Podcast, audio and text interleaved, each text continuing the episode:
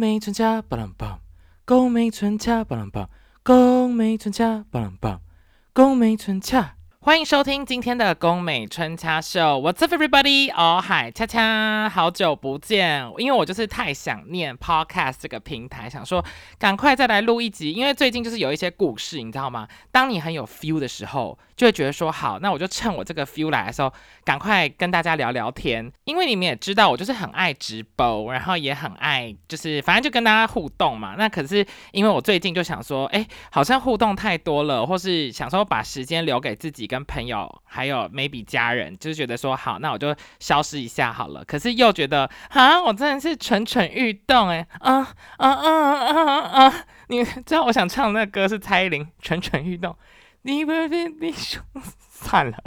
好，anyways 就啊啊啊啊，那首歌大概是这个感觉啦。好，所以呢，我就想说好，那我最近有一些故事，我就好想要跟你们分享，所以就赶快来录。那此刻的我呢，已经回到美国了，然后我又回到我自己的办公室在录音。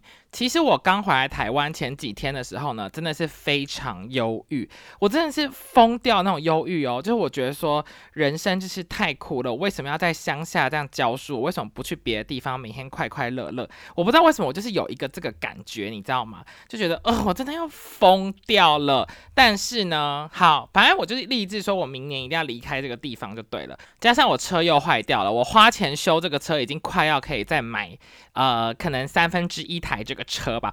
我不知道，我真的是。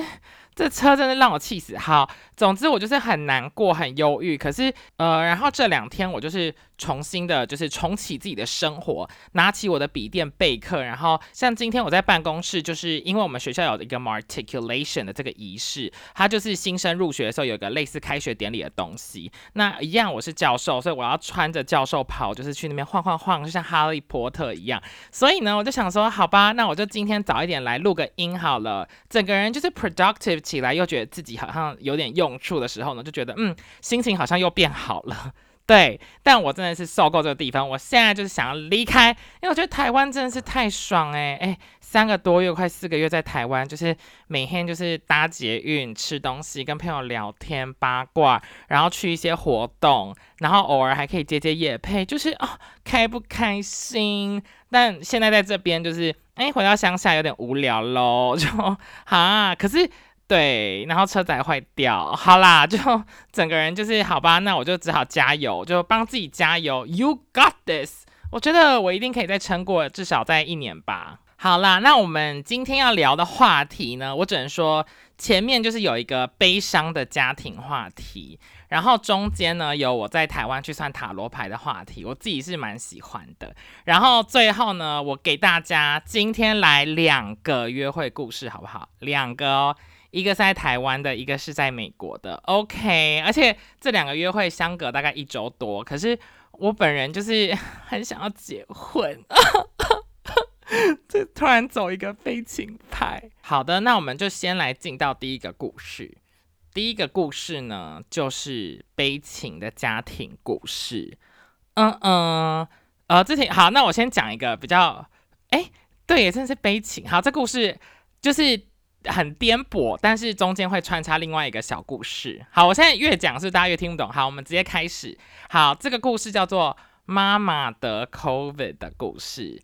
总之呢，你们就听前几集就知道我妈的个性是怎样嘛。那有一周在台湾的时候呢，好，我们我们就是第一周跟第二周来分配。第一周的时候呢，我妈就是得了 COVID，然后可是她也没去验，但那时候她就是一直咳嗽。我就跟我妈说：“你怎么一直咳嗽？”她说：“对啊，我现在咳得好严重，我从来没咳那么严重。”然后我就跟我妈说：“你就是得 COVID。”我妈说：“我没有啊，我没有得 COVID。”她就是这边装死，你知道吗？我就说：“那你离我远一点。”好，可是这种事我妈也不离我远一点，她就是会坐在饭厅。那我的住的房间就在饭厅旁边，所以常常会遇到她，我就会自己到书房或是离她远的地方。但她那前几天的时候，她就开始咳嗽。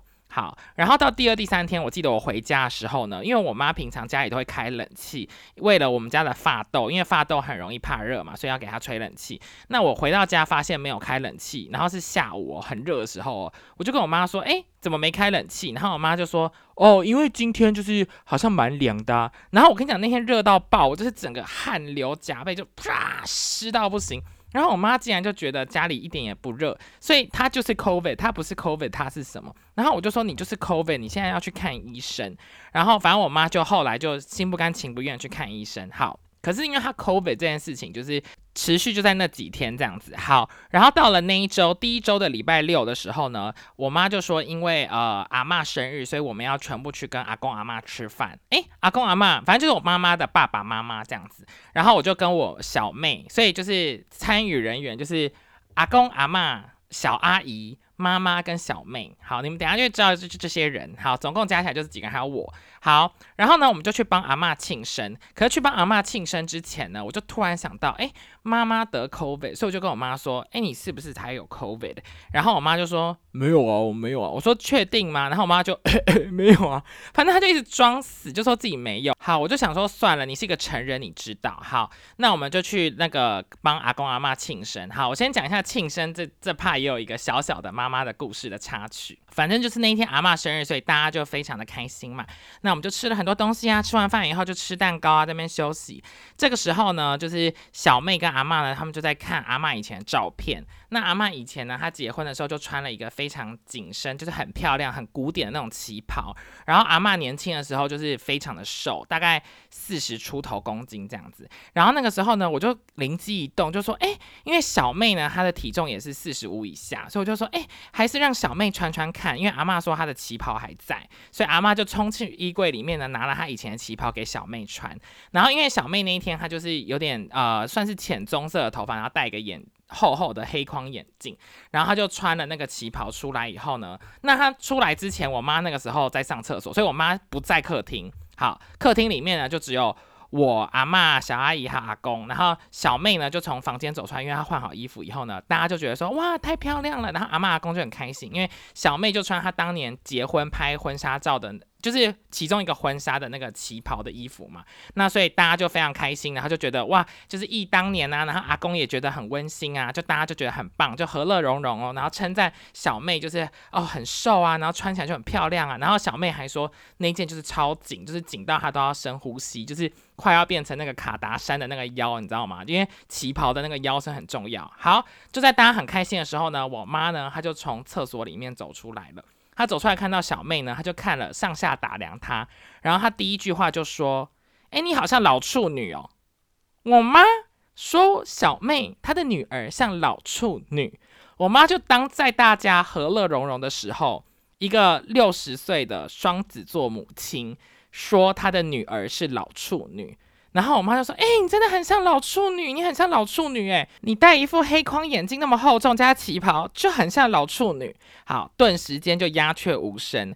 然后我就接话，我就说：“妈妈，你怎么可以说你的女儿是老处女？”然后我妈还不罢休哦，她接着继续说：“真的很像啊，电影里的老处女都是长这样。”然后大家就。全部头上都是问号，想说，哎，怎么回事？然后我妹也就觉得很怪、很尴尬，就觉得我妈怎么狗嘴里吐不出象牙啊？说自己的妈妈是狗，那我是是狗儿子，son of a bitch，我就是 son of a bitch。哎，我在讲什么？好，总之我就觉得妈妈会不会要学学说话的艺术？好，那反正那一天就是到后面的时候呢，就这样嘛，大家就聚餐完以后，好，礼拜六那是礼拜六，再来就是礼拜天、礼拜一。礼拜二的时候，我们家庭的群组就传来了一个讯息，就家族的，就是呢，阿公、阿妈、小阿姨，就那一天与会的人全部都确诊。请问我阿公阿妈今天都快九十岁了，他们全部都确诊 COVID，然后我当下就吓到，我想说一定就是我妈传染的，然后立刻转头看我妈，我就跟她说这是你传染的。那我妈说没有哦，没有哦，就我妈就在一直在那边装死诶。然后我就有点气，你知道吗？因为就是他传染的，好，然后我妈就说没关系啊，就 COVID 现在很正常啊，就是一下就好了，像感冒一样啊。可是重点是阿公阿妈年纪都非常非常大，我就觉得我妈这心态真的不可取。好，然后我就继续就是就想碎念我妈，可是那时候我爸也在，然后我爸就跳出来就说，哦，可能是因为他们家平常不开冷气，所以才会得 COVID 啊。我跟你讲，我爸突然也很怪，他平常都打妈妈哦，打他老婆，然后。现在突然不知道为什么袒护他老婆，我真也搞不懂哎。然后我就说没有，他就是我妈，就是有 COVID，就是他传染的。不然阿公阿妈平常也都在家，也没去哪里。然后我小阿姨的也住在一起，可是她的人生非常的平平淡，就是他除了上班就回家，所以一定就是你传染的，而且你跟他们相处这么久，好，而且重点是我记得那一天就是整个庆生完啊，什么旗袍都穿完的时候，我妈还戴上口罩在那边咳嗽，我就觉得说不对劲。好，后来我跟你讲这件事，后来就太严重，严重到晚上的时候呢，阿公阿妈阿妈阿妈还好，阿公就是直接就是送急诊，因为他的肺发炎。然后那时候他就我们我跟我小妹我们两个就下风，想说就就是我们就很气我妈，然后就觉得这件事情就是。就是我妈，就是整个人很糟糕，然后她也不认错。好，那没关系，就就反正最后我妈就是有快速的找到看护，跟我跟阿公一起隔离在急诊室，叭叭叭很多。好，那那时候在急诊室的时候，我跟我妹就是冲去看阿公嘛，然后反正我们大家都去看这样子。然后我真的是，我跟你讲，我真的太脆弱，因为那时候我去的时候呢，我就是一看到阿公的时候，我就哭到不行啊，因为阿公就带一个呼吸器躺在病床上，然后我就好难过，我整个泪就停不下来，然后哭到没办法讲话，然后。然后我就觉得我要离开，因为我不能让阿公觉得说，因为其实阿公也没有那么糟，他只是就是，比如说前期发现有点发炎，然后赶快治好就没事。但是我当下真的是觉得太痛苦了，然后我就一直哭一直哭，然后我就就是先走这样子，然后反正整个状况就变成是我跟我妹就觉得我妈真的不应该，然后我后来回家看我妈，然后我妈就是很急啊什么，我就说都是你害的，然后我妈就继续装死，就说我没有啊，我没有啊，就他们自己平常不开冷气啊啊。反正这件事就气到不行，因为真的是我妈，因为这件事情大概过两三天以后，她就去挪威玩了，带着她我从日本带给她的十八公斤的米带去挪威。好，反正这件事情为什么我最后现在可以讲，是因为后来就是没什么事，阿公还是很健康很硬朗，然后就跟一个看护隔离了一个礼拜多以后，然后出院，然后大家就是更 aware of 需要对老人就是比较照顾这件事情。我只觉得我怎么会，你们怎么会出这种？低级错误就是让我觉得很不应该，然后我也觉得说我当初应该要制止我妈去那个生日 party，就是应该跟她说不行，我觉得你就是有 COVID，你现在给我插鼻孔，你给我插鼻孔，你的鼻孔给我插完才能决定要不要去，应该要这样的，但是我也不够坚持吗？反正下一次一定会超坚持，就是直接拿那个去嘟我妈的鼻孔，嘟到她脑门哦，气死我！超气，超气！好的，那这就是反正我妈的 COVID 的故事。接下来我们进到下一个塔罗牌的故事。在这之前呢，我只能说我这次回台湾觉得非常的感动，因为我就发现说，我之前就觉得说，你看我离开两年，然后年纪越来越大，哎。感觉真的很老，就觉得说，哎，朋友会一个一个离去，你知道吗？因为当年我出国的时候，比如说回来的时候，我真是忙到一天三四个局都是不同朋友哦。可是呢，这件事情就会随着你出国越久，就会越来越少。就比如说我出国越多年，然后我的朋友就会越来越少。毕竟大家平常不能见面，那传讯息的时间也有限，所以你根本就是生活也越来越分开，所以朋友真的是哇骤减。啊，我这次回去以后呢，我也觉得朋友就是有明显的骤减，而且而且也有变啊。就比如说，我现在朋友比较多都是 KOL 或是编辑、时尚编辑，就是需要或是创业家。就我的朋友变成是一些平常无所事事的人。哎，怎么说大家都无所事？明明大家很忙，大家很忙，大家赚很多，但就是平日都有空的人，就是平常白天都可以跟我出门的人，这样子。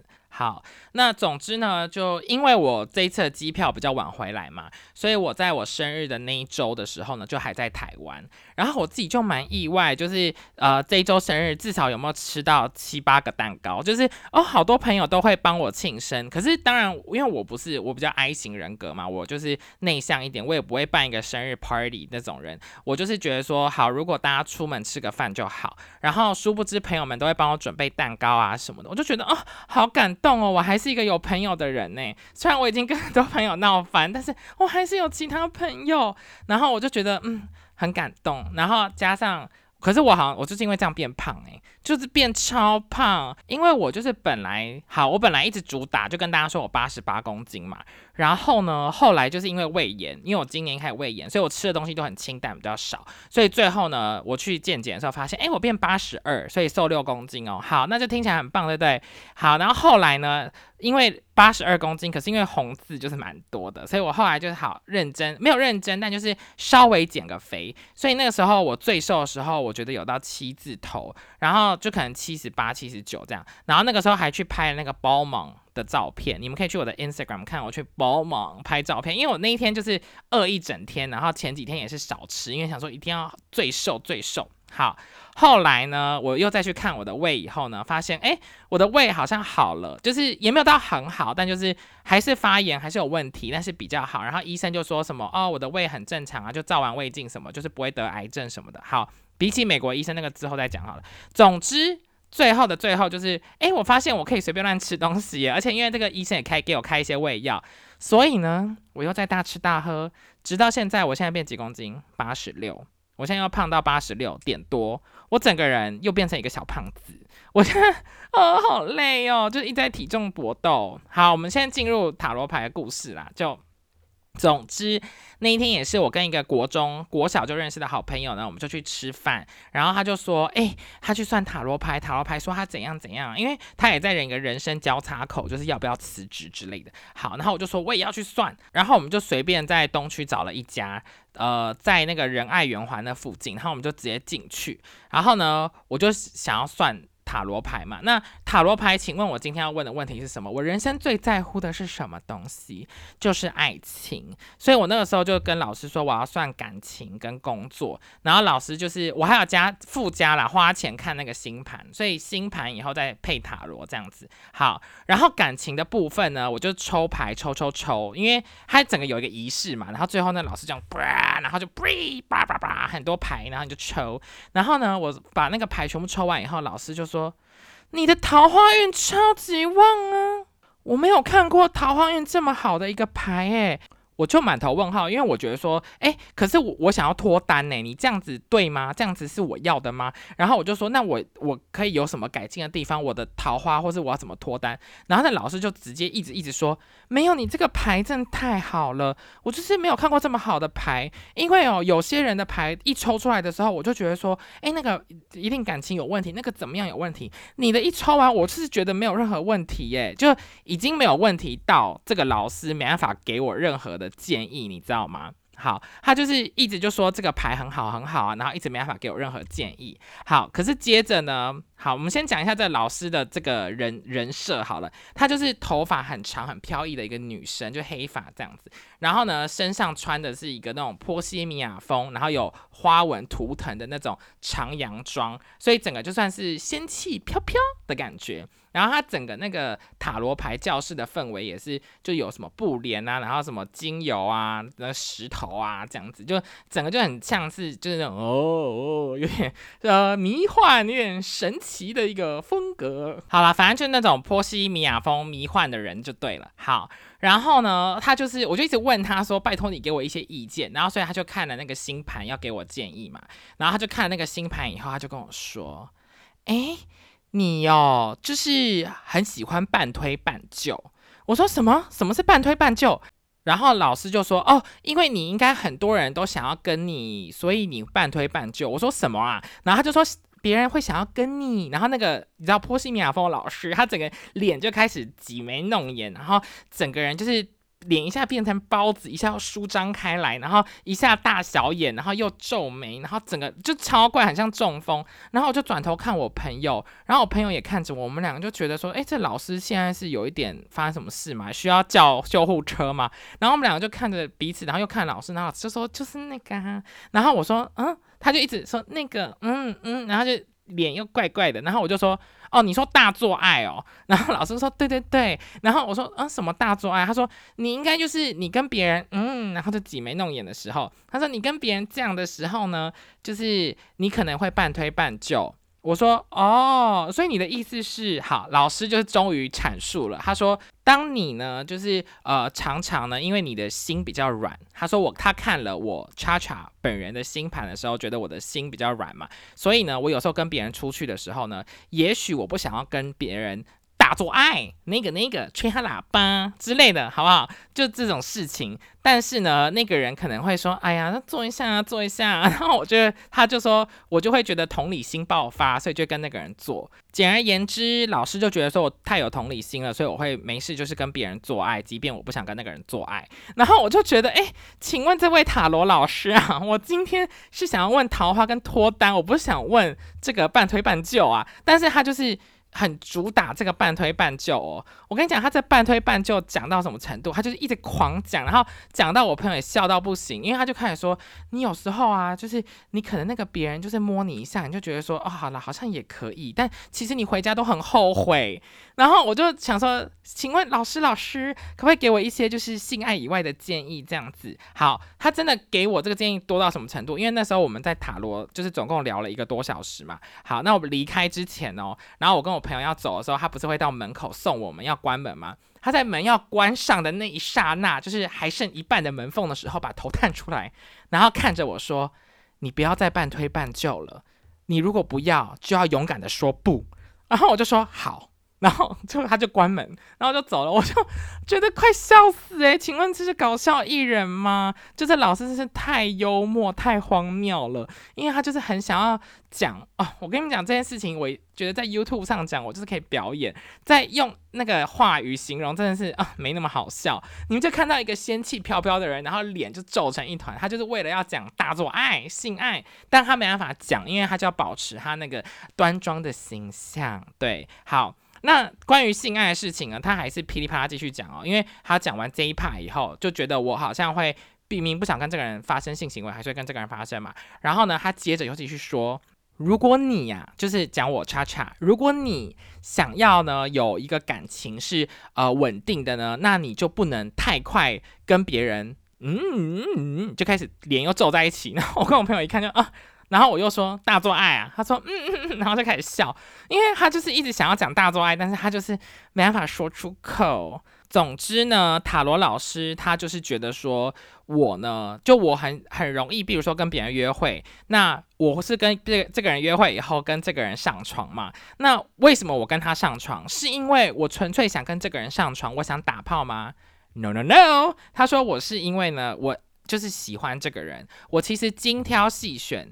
才决定要跟这个人发生性行为，但是这个人呢，他的眼中就会觉得说我很随便，所以因为像我狮子座嘛，然后我又很容易上头，很容易晕船，所以我可能有可能第一次或第二次约会的时候，就是如果我不把关的话，我纯粹是觉得哦一个 feel 可以啊，来吧这种感觉，那我可能就会跟这个人有比较亲密的行为，当然我不一定会让他。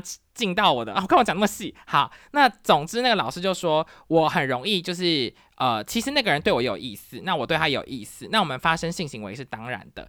可是可是他说，当我跟这个人那个那个的时候，当然他是用几枚六眼来表达那个那个的时候呢，对方会觉得我。叉叉，我本人是一个随便的人，于是呢，我会被放在一个随便的一个人的地方，或是被当成炮友，或是事后不理。已读不回，始乱终弃，就把我当成是一个没用、一个垃圾这样子，那我就会失去跟我喜欢的这个人，就是真的稳定交往或是相爱的机会。相爱没有那么容易，所以老师在最后呢送我两个字，他就说我就是如果跟别人约会的时候，我要矜持一点，绝对不能就觉得说，哎，可以来喽，可以那个那个时候就跟人家那个那个，就是。像我的嘴巴是不能随便帮别人吹的，好不好？北安国中管乐团，我们打败敦化国中，就是 我不能就是一下就是呃，就是想说可以来一下，就我需要当一个矜持的人，这是他最后给我的建议，就是矜持的人以及不要半推半就。然后，但我真的是。我跟你讲，我真的是问他，我真的没有要问这些，就是啊那个那个或是亲密行为方面，我真的是要问脱单跟桃花。可是那个老师哦，他整个人波西米亚风，很有气质的一个小姐姐，疯掉哎！她整个开始一直讲，而且重点是因为她不能讲那个字，所以她就一直挤眉弄眼，反正就很好笑。我想说，这哪来的搞笑咖？怎么最后变得搞笑呢？但他其实也没那么搞笑啦，他就是是很严肃的 说。可是，在我的视角，会觉得，哎，越严肃的人讲出这种话，就是越好笑。好，那我们接下来就进入约会的故事。那总共有两个，然后第一个是一个台湾人，因为我大家记得我在台湾约会就是非常不顺利嘛。然后我总共约会四个人，这是第四个。然后这个呢，算是我最喜欢的一个啊，好害羞，我干嘛在这边讲我内心话给大家听啊？好好笑，好。那总之呢，这个人哦，他就是那时候滑的时候呢，他就是一百九十一公分，然后长相就是我觉得也蛮可爱帅气的那种感觉，然后再加上那个塔罗老师他其实有告诉我说，哦，如果你找男人的话，你现在要找就是中规中矩的男人。我就想说，OK OK，就是中规中矩。那这个一百九十一公分的人呢，我们就叫他一九一好了。一九一，他就是一个中规中矩的一个工程师的工作。我就觉得说，哎，好像也很 OK 哎。然后我们聊天的时候，他就是也非常的幽默。然后讲话也蛮暧昧的，就比如说我那时候传讯息跟他说：“哎，你一百九十一公分，好高哦。”然后他就说：“对啊，叭叭叭就讲一堆话。”然后我就说：“感觉你在上面的空气很新鲜呢。”然后他就说：“那我下次可以背你啊，就是让你体会新鲜的空气，就是有兴趣我可以背你这样子。”然后我就说。可是我很重诶，我八十公斤，好，而且我现在发现其实我八十六公斤啊，不好意思。但是呢，我就说哦，我八十公斤，然后你确定要背我？然后呢，一百九十一公分男就说没关系，我可以耶，就是他觉得自己就是我我自己这么壮，OK，我可以背你这样子。然后我就觉得啊啊啊，就有一种融化的感觉，就觉得哇，这个男的也太可爱了吧，就。因为我就觉得他好像觉得我的缺点不是一个缺点，然后觉得可能就是也是一个可爱的象征。就我自己会觉得很没安全感的地方，如果被别人不觉得是一个不好的事情，我就会觉得很感动。好，那加上他讲话也很幽默啦，就是他也很喜欢安眠书店，然后我就跟他说：“快点把我关起来！”因为我就很喜欢安眠书店那个剧情。这样好，总之因为就是都聊得很来，这样，所以我们就立刻约见面。因为我就是大概隔几天就要回台湾了，然后。我们去约约要约会的时候呢，他就是也蛮会安排地点的，因为他安排我们去大道城，然后大道城大家也知道，那个下午的夕阳就是很漂亮啊，然后就吹吹海风这样子，然后我们就在那边晃啊晃啊聊天啊什么的，就是反正他整个感觉给我都是很好的感觉，然后我觉得好，我觉得非有点感人感人吗？就是我觉得就让我觉得哇，这个男的很棒的地方呢，就是第一个就是我们那时候从中山站一起搭。计程车去的时候，他就是一直坚持要付那个钱。然后后来我们又搭去西门町的时候，他也坚持要付钱。然后觉得哇，这个人怎么那么好啊？然后他聊天的时候，就是跟我讲的一些故事，我就会觉得哇，这个人就是对他前男友很好啊。然后他前男友就是不太理他什么那种，就会觉得说啊，好可怜的小宝贝，让我来安抚你。怎么办？我好像疯子哦。反正呢，就给我一种铁汉柔情的感觉嘛。我觉得反正就聊天的时候，也就是聊得蛮来，然后觉得蛮好笑的。然后也一百九十一公分。好，然后后来我们去西门町的时候呢，就去逛唐吉诃德。然后因为我没逛过了，我自己想逛。然后我也想买那个吃起来很像可丽露的那个软糖。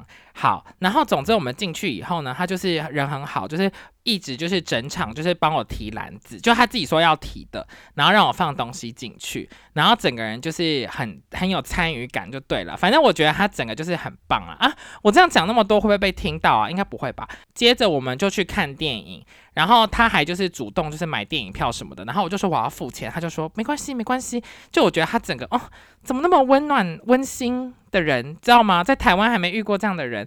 然后，但是我付那个晚餐的钱，就是我就说我要付晚餐这样子。好，反正那个电影院叫什么英八九啥的。然后那个电影院就是因为他呃还有一个。算是一个托盘，然后那个托盘上面你可以放饮料、爆米花什么的。然后他就说他拿，就是他整场就拿那个东西，就是看电影。我就觉得哇，他整个很多温馨的一个桥段。然后他看完电影以后，他也就是言之有物，知道电影在干嘛。反正呢，总之呢，我就是整个人就是觉得他贴心的整个举动呢，跟他整个人的一个氛围呢，我就是啊，蛮喜欢这个人。哇，我是疯掉！我们去看那个《真爱硬起来》，我推荐大家去看，真的很好笑。因为我们去看电影的时候，整场笑到不行。然后就是，即便它有一些是美式幽默或是美式的梗，可能不是每个人都知道，可是我觉得好笑度非常的高。然后最后也很温馨，我就是还默默掉了几滴泪。所以推荐大家去看《真爱硬起来》。好。那就是比较无脑的那一种啦。看完电影以后呢，我就跟他说我想吃地瓜球，就是离开台湾之前还想再吃一次。然后他就是还很积极的拿手机，就是帮我找说到底哪里有地瓜球，然后就是要去很认真的要去找那个地方。反正我就觉得哇，这个人好贴心哦，就是优点好多诶。就是我觉得他可能是会不会是海王也不知道，会不会超多人爱他，就我就觉得很感动。然后反正因为地瓜球也找不到，我就是去路边摊找找就找到一间。对，那最后呢，他就还约我说。要不要跟他朋友们晚上去唱歌？因为他朋友生日，然后那时候已经晚上可能十点十一点的时候，然后他朋友在西门町唱歌，但是因为我就是 you know 内向性，我就觉得，哎，我今天也第一次认识你这个人一九一，那我觉得也不叫害羞，所以我就没有去。但是我是很想要多跟这个人多相处啦，因为确实是在那个约会完以后，隔几天我还想说要不要再约他再见一次面，就是想说回美国之前再看看他看一眼啊。而且我跟你们讲，我真的是有晕船哎！我本来觉得没有，可是那几天我就是一直想说，为什么他讯息这么晚回？他为什么不立刻回我讯息呢？为什么他讯息传的那么冷淡？就开始有这类的想法，我就觉得不行不行，快点要压压苗压苗不是。压苗助长，对，是熄火，不可以，快点吃晕船药，就觉得说不可以这样子，就对。可是他就传讯息上面，我们是有一点暧昧嘛？我觉得，然后没有，我觉得就是真的是暧昧的语言，然后可是我觉得。热情度好像没有很高，因为他好像不是很 care 我平常在干嘛。就比如说，我会问他说：“哎，你在干嘛？”或者“啊，你做这好好玩这样。”然后他就也会回我，可是他不会问说我在干嘛。就是 he doesn't care about me，you know？我不知道他 care 不 care 我，我不知道会不会最后我们有一天结婚变成 Melody 跟她老公。There's no hug，there's no kiss，就可能会变这样。我干嘛突然这边演这一出？好，但。我就是真的是有点小晕船，我真的是很想说可以再跟他见一个面，可是我觉得塔罗老师说对我要矜持，对，而且因为那天因为我不能跟他大做爱，因为我要矜持，我要听塔罗老师的话。我跟你讲，谁的话不听就听那个塔罗老师的话，对，就是这样。总之我就是算是微晕船了几天以后呢，最后就回来美国，然后我们之间传讯息，也就是就是那几天比较微频繁一点，后来就没有了吧。我觉得他应该。也没有那么喜欢我吧，或是 I don't know，我可能要等下次回台湾才能 find out 他愿不愿意再跟我出门，因为叫人家来美国可能是比较难的，而且他可能也没有爱我。Anyways，there's no kiss，there's no hug，就都没有。好，我觉得什么悲悲伤的晕船恋曲，可是因为这种贴心小举动，这种贴心男。我跟你讲，我就是受不了整个腿软，而且也是有上进心，然后他就是中规中矩的一个男人。就是塔罗老师跟我说，你就是要跟中规中矩的男人在一起。好，老实说，那一天其实是我去塔罗牌算完命以后，就立刻去跟这个人约会，所以整个塔罗老师就住在我的脑海里面，你知道吗？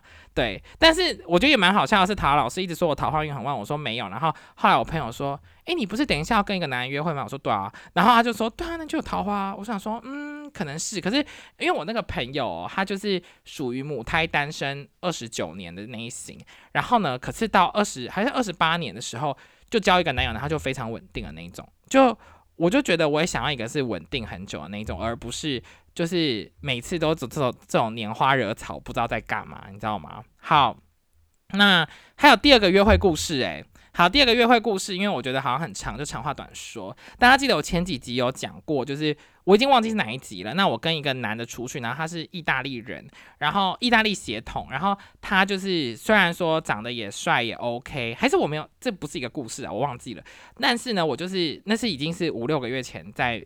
密西根的时候，然后我就觉得这个男的虽然都很 OK，但是我就是没有那个 spark，没有那个 feeling，你知道吗？我就是没有那个怦然心动的感觉，就他不是我的王阳明。然后所以呢，我就觉得说，嗯，好像不知道要不再跟这个出去。但是大家记得我这个故事的开头，我是不是刚回来美国的时候忧郁两三天？那我那时候很忧郁，我就想说 怎么办？怎么办？所以我就 text 这个人，因为我想说看看他要不要跟我出门，至少有一个人陪伴。而且，因为我车坏掉了，所以我拿去修车，你知道修了多少钱吗？一千两百块美金。所以我就觉得，天呐！我跟你讲，那种钱这种事情哦，就是你花在车上，花在刀口上，你就觉得哈好贵哦。但你拿去买包包，二十万，OK，刷我就买。但是如果花啊五万块修车，不要。但是二十万买包包，OK，就我觉得这价值观呢，好。我自我跟你讲，我就太久没录，一直碎念一堆事情。好，我们再回到刚刚，就是我跟这个意大利男呢，所以我们就搭上线嘛。那他就还是很喜欢我，甚至是我刚刚说我去修车，然后就就花很多钱这样，然后就很酷。他就跟我说：“那我可以让你开心起来哦。”然后我就想说：“嗯，怎么让我开心？”他就说：“我可以请你吃饭。”我可以请你看电影，然后我就觉得哇，这个人很好，就说哇好啊，就是很感动嘛。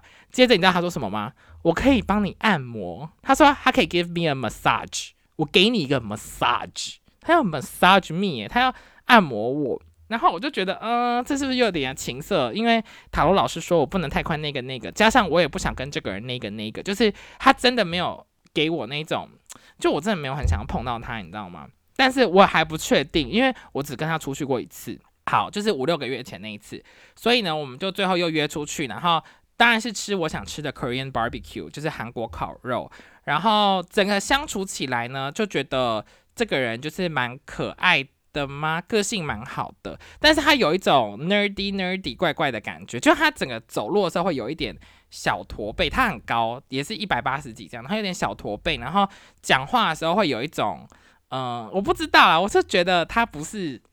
我不知道他有点憨呆吗？但是脸又是算帅吗？反正我不知道怎么形容。就这个人对我来说就是索然无味，可以这样说吗？可是他人又蛮好的，就朋友啦，好吧，我就发一个好人卡给他。所以，但他有请我吃饭，所以就很感动。然后他又呃，就我们好，因为我很想看。Barbie 看第二次，其实我也看第一次了，但是我非常爱 Barbie。Hi Barbie，我就很爱这部电影，所以我我就又再去看一次 Barbie，跟他一起看。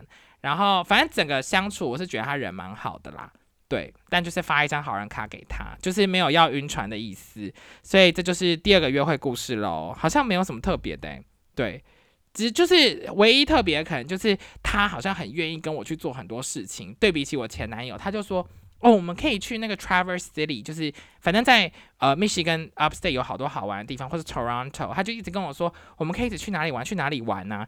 可是我就觉得他很想要 massage me，你知道吗？他是真的很想要，他那时候还传讯息说，他要在电影院里面就是按摩我。就是我觉得这样可以吗？然后我回家以后，他也传讯息跟我说：“你知道今天要做什么会更开心吗？”我说：“什么？”他说：“今天如果我们可以 cuddle，cuddle 就是两个人在床上抱在一起，字面上的意思是只有说抱抱而已，但是实际上在语境上来说呢，说 cuddle 呢，它就是。”呃，有点要爱抚啊，甚至会到下一个阶段那种比较暧昧的拥抱，就是会摸来摸去那种啊。那反正我就是也没有想要啊，然后我就说，哦，Yeah，Sure，就是我只能这样子应付他。对 我也不知道哎，我觉得我如果很 desperate，就是我觉得人生已经没有人爱我的时候，我可能还会再跟他出去吧。但目前就是先这样，就先到这边。所以这就是我近期的两个约会喽。反正对啦，就。我不知道，我觉得要遇到一个觉得自己好像也 OK 或有点晕船的人，其实也蛮难的。就对啊，好像自前自从前男友以后，下一个晕船的人会不会就是这个一百九十一公分的男生？对，而且他身材好像还蛮好的，就是我摸到他的手臂的时候，那个肌肉就哦好硬哦。然后我就拍一张照片放在他的放在我的 Instagram Story 上嘛，然后大家就说哇，还有胸肌什么的，我就觉得嗯好害羞哦，就是哇这个人就是什么条件都有哎，唯一不好的就是不在美国。哦，还有一个不好的点就是，好像还蛮多男生喜欢他，就是他的 IG 上面就是蛮多那种 gay 男的，所以就这个也是一个缺点啊，就是太多人喜欢，我会觉得很好没有安全感哦。我觉得在努力找下一个，因为就是没有人要爱我啊，我要孤老终生吗？塔罗老师，快救救我！好，那。今天的故事就到这边，好不好？那哦，我先跟大家讲哦，我的那个 podcast 没有要回归的意思哦，就还没，还没，好不好？我还想要再休息一下，但是因为我就是很想录这个故事，所以我们今天才有这一集给大家听，好不好？那如果可以的话呢，请大家给我五星好评，就这样有更多的动力。然后呢，到我的 Instagram What's Up Cha Cha follow 我，好不好？那我们就之后再相见，拜拜。欧美春茶。